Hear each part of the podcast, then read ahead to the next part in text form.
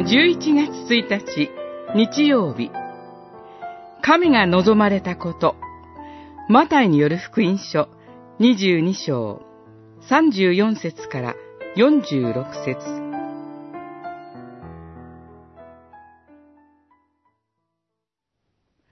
立法全体と預言者は、この二つの掟に基づいている。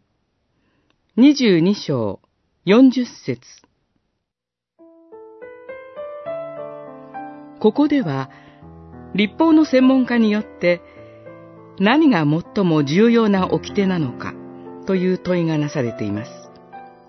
主イエスは、これに神と人とへの愛と答えられました。さらに、一切の立法と預言者は、この二つの愛に基づいている、とも言われています。この基づいて、と訳された言葉は、ぶら下げられているという意味もあるようです。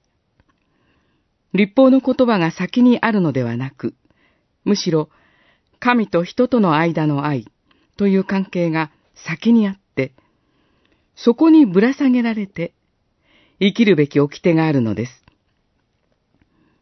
それゆえ、私たちが神との愛の関係の中で聖書を読みますときに、それはそのまま生活の中で互いをいたわり、互いに与え合い、支え合う愛の実践を生みます。